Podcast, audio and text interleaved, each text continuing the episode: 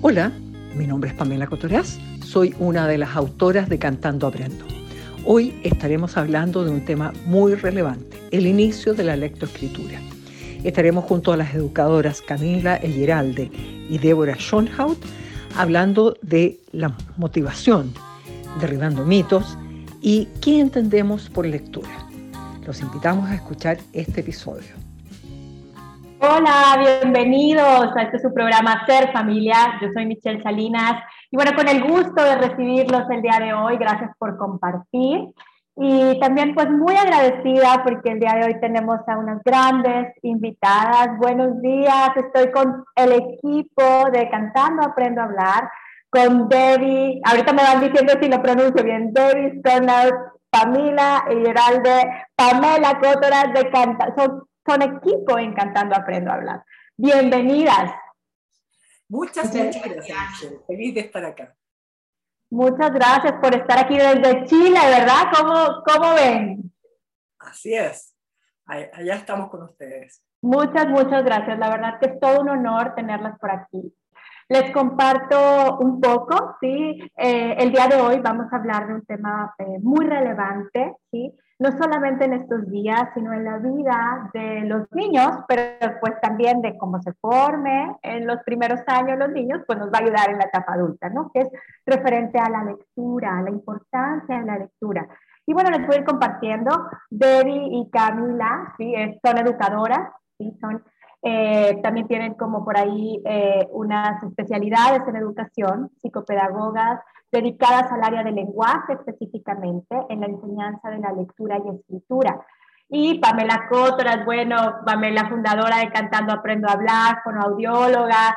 Y, y, bueno, la verdad que además de todas las especialidades son apasionadas por irradiar, por compartir eh, el bienestar a través de la lectura, a través del lenguaje, a través del aprendizaje, pero pues también con un valor humano increíble. Y pues bueno, eh, creo que eh, este tema de, de la lectura ha, ha, sido muy relevante, sobre todo ahora en la contingencia, ¿no? Porque pues muchos niños y, y papás, ¿verdad? Digo, me, me incluyo, eh, hemos ido eh, apoyando o acompañando a, a niños, ¿sí? O a nuestros hijos en el proceso de lectura, ¿no? Y, y a lo mejor pues después de, de la pandemia, eh, bueno, digo, todavía estamos en ella, pero la contingencia ha ido cambiando después eh, que ya vamos a ir retomando actividades, pues resulta muy relevante conocer aún más de cómo poder acompañar en este proceso tan relevante como es la formación en, en la lectura. Entonces, cuéntenos, ¿por qué eligieron este tema? Cuéntenos... Eh, ahora sí que eh, esta relevancia y que se dedican a ello, ¿no? A todo lo que tiene que ver con ello. Cuéntenos. Bueno, la verdad es que la vida nos ha ido llevando hacia el camino de la lectura, Ajá. porque eh, nosotros partimos trabajando en sala con niños y nos fuimos dando cuenta de cuán relevante era este tema en el desarrollo de los niños a nivel general, porque la lectura no solamente nos sirve para aprender a leer, sino que nos sirve para aprender de todo y que finalmente en los primeros años se asientan todas las habilidades que van a permitir a, una persona ser un lector competente. Entonces, eh, considerando lo importante que es, es que yo creo que nos hemos ido apasionando con el tema y especializando cada vez más en eso. Y también eh, en la práctica hemos ido derribando mitos, como por ejemplo que la lectura y la escritura se comienza a aprender en la educación formal, llámese del primero básico que llamamos acá en Chile en adelante. Eh, y nos hemos dado cuenta con la Debbie, eh, bueno, y también la teoría lo sustenta, que estas habilidades o la lectura emergente, la escritura emergente, se puede trabajar respetando las características de los niños ya en prebásica. O sea, en kinder y pre-kinder se puede trabajar una escritura emergente, una lectura emergente, pero de una manera lúdica, respetando los principios de juego, de actividad del niño. Entonces, derribando un poco ese mito eh, de que la lectura es algo tedioso, algo que los niños deben estar sentados, concentrados en silencio, sino que eh, ya en prebásica podemos eh, potenciar estas habilidades que hablaba Debbie y también empezar con una lectura inicial pero de una manera lúdica, en donde los niños jueguen a leer y con prácticas que a los niños realmente les motive acercarse al mundo letrado y que no sea algo tedioso o una tarea escolar, sino que algo que realmente disfruten porque está súper comprobado que la motivación lectora es lo principal para que un niño se inicie en este proceso. Entonces, si nosotros en los primeros años, eh, por decirlo así, marcamos esta motivación, eh, estamos causando un gran daño. Entonces, todo lo contrario, como educadoras hemos visto que las prácticas lúdicas, motivantes, atractivas para los niños son esenciales y se pueden llevar a cabo. Entonces, Qué interesante, fíjate, ahorita que, que, mencionas eso, digo, en ocasiones pareciera que, ay, no, todavía no sabe leer, ¿no? A mí me llama la atención que eh, a veces hay niños más pequeños o hasta bebecitos, ¿no? Que están así con el libro, ahí como que leyendo las imágenes, o ya más grandes haciendo como que escribiendo, ¿verdad? Y bolitas y palitos. Y a veces los grandes me ha tocado como ver que dicen, ay, no, pero tú no sabes escribir, no, pero espérame, pero es que no sabes leer. Y no, es que sí lo está haciendo, ¿no? Esa es la forma en que se empieza entonces, cuéntenos ¿Qué entendemos? ¿Qué se entiende por lectura? Para poder profundizar un poco más, que va mucho más allá de, de, saber las letras o poder leer un libro. ¿Qué entendemos por lectura? No, la, eh, está muy relacionada la lectura, el, entender la lectura con la decodificación, o sea, con poder acceder a un texto escrito. Y la verdad es que eso es solo uno de los componentes de la lectura porque la lectura finalmente es la comprensión, es que una persona puede interactuar con el texto, que yo puedo ir desarrollando estrategias, aplicando estrategias para ir resumiendo la información, para ir cuestionándome la información, para ir evaluando si esto me sirve o no me sirve, para ir viendo si, para conectar con mis conocimientos previos. Entonces, todas estas estrategias que yo voy utilizando durante la lectura, que son estrategias de comprensión, eso es finalmente lo que es leer. Leer no es decodificar. Entonces, como en palabras simples, si lo están escuchando realmente papás o, gente que no es tan experta en lenguaje, claro, los niños más pequeños, quizás en primero básico, a los 6, 7 años, pueden decodificar, es decir, reconocer las letras, eh, reconocer los sonidos de las letras y juntarlos para hacer una palabra, ¿verdad? Pero eso es un aspecto y, está, y es muy bien y hay que potenciarlo. Pero, por ejemplo, yo no tengo idea de alemán. Yo puedo leer, entre comillas, una palabra en alemán, es decir, reconocer cada letra, cómo suena y juntarlo como yo creo más o menos que suena. Pero eso es solo decodificar porque yo no voy a acceder al significado de esa palabra. Y para que un niño realmente lea, necesita decodificar, o sea, hacer esta relación entre la letra y el sonido para formar la palabra, pero además comprenderlo.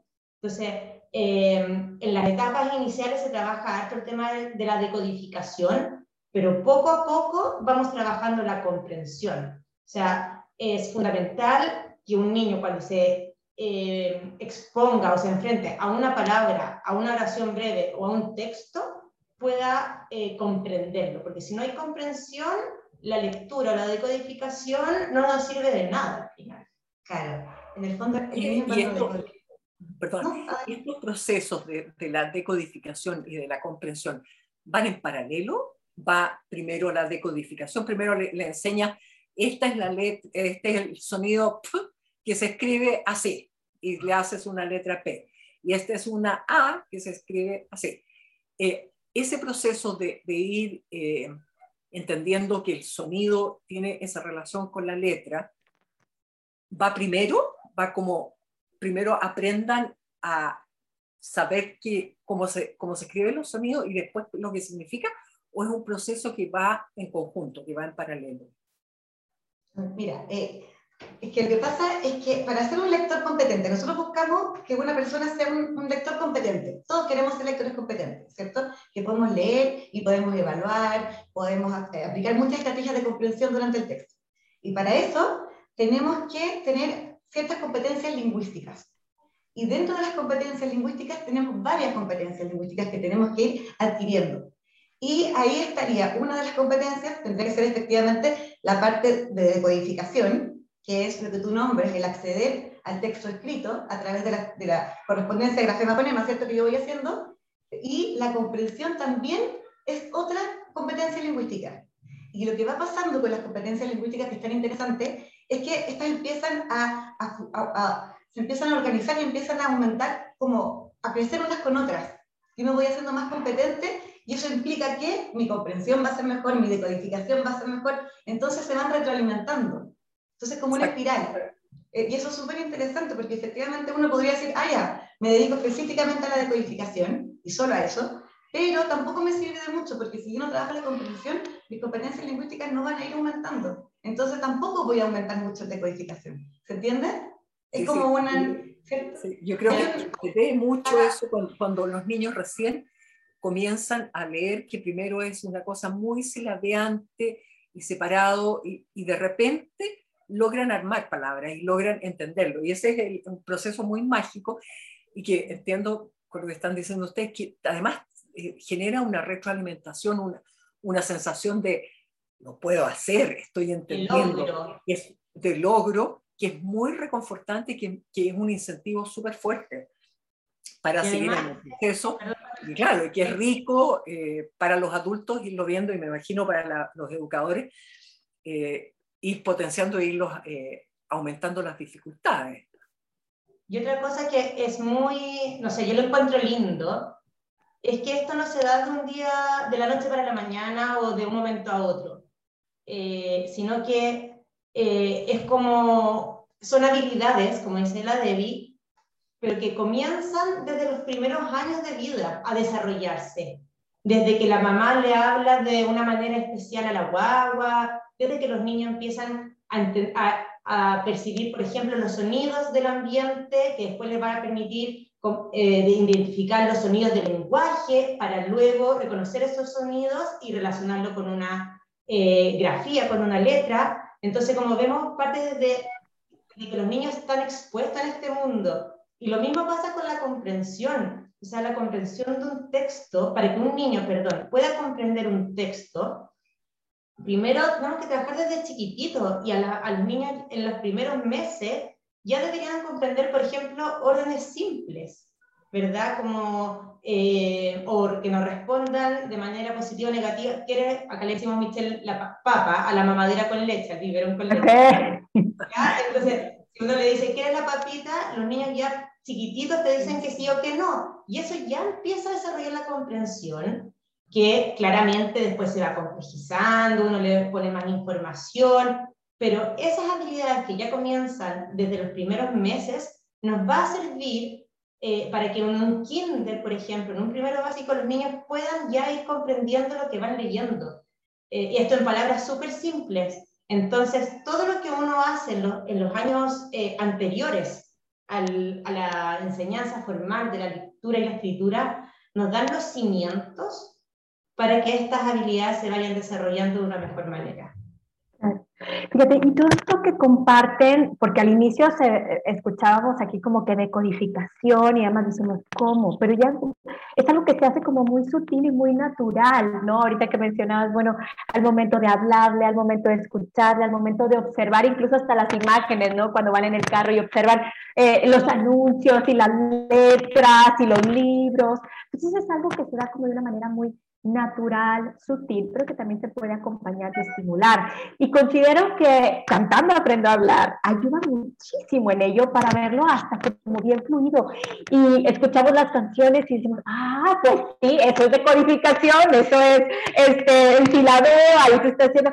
Y, y se da de una manera como muy natural. Cuéntenos un poco al respecto, porque justo vamos a ir a escuchar una canción. Cuéntenos de Cantando Aprendo a Hablar, dónde podemos encontrar mayor información para después irnos a música y disfrutar de ello. ¿Qué nos pudieran compartir? Bueno, les cuento que, tal como comentas tú, Encantando Aprendo, Encantando Aprendo a Hablar, Encantando Aprendo como, como proyecto general, eh, abordamos muchos del de la etapa previa de la lectura, que tiene que ver con lo que estábamos hablando, con la identificación de sonidos, con la pronunciación, con la comprensión.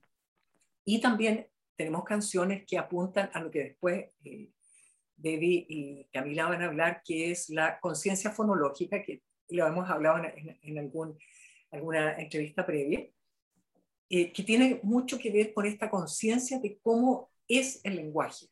Así que los invito a que visiten nuestro sitio que es www.cantandoaprendo.cl pueden ir directamente a la sección biblioteca, donde tenemos organizadas las canciones por objetivo y por edad sugerida. Eh, bueno, estamos en, tenemos un canal de YouTube donde también tienen disponible el material, estamos en Spotify, estamos en Canal 22 en México, estamos en, en Chile en NTV, estamos disponibles gratuitamente en muchísimas partes y esperamos que nuestro trabajo, nuestro material les sea de utilidad. Muy bien, pues muchísimas gracias. Y bueno, pues los invitamos a que si alguien quiere hacer algún compartir o tiene alguna duda, se puede comunicar a los teléfonos en cabina del 81 83 36 6162 Ser Familia.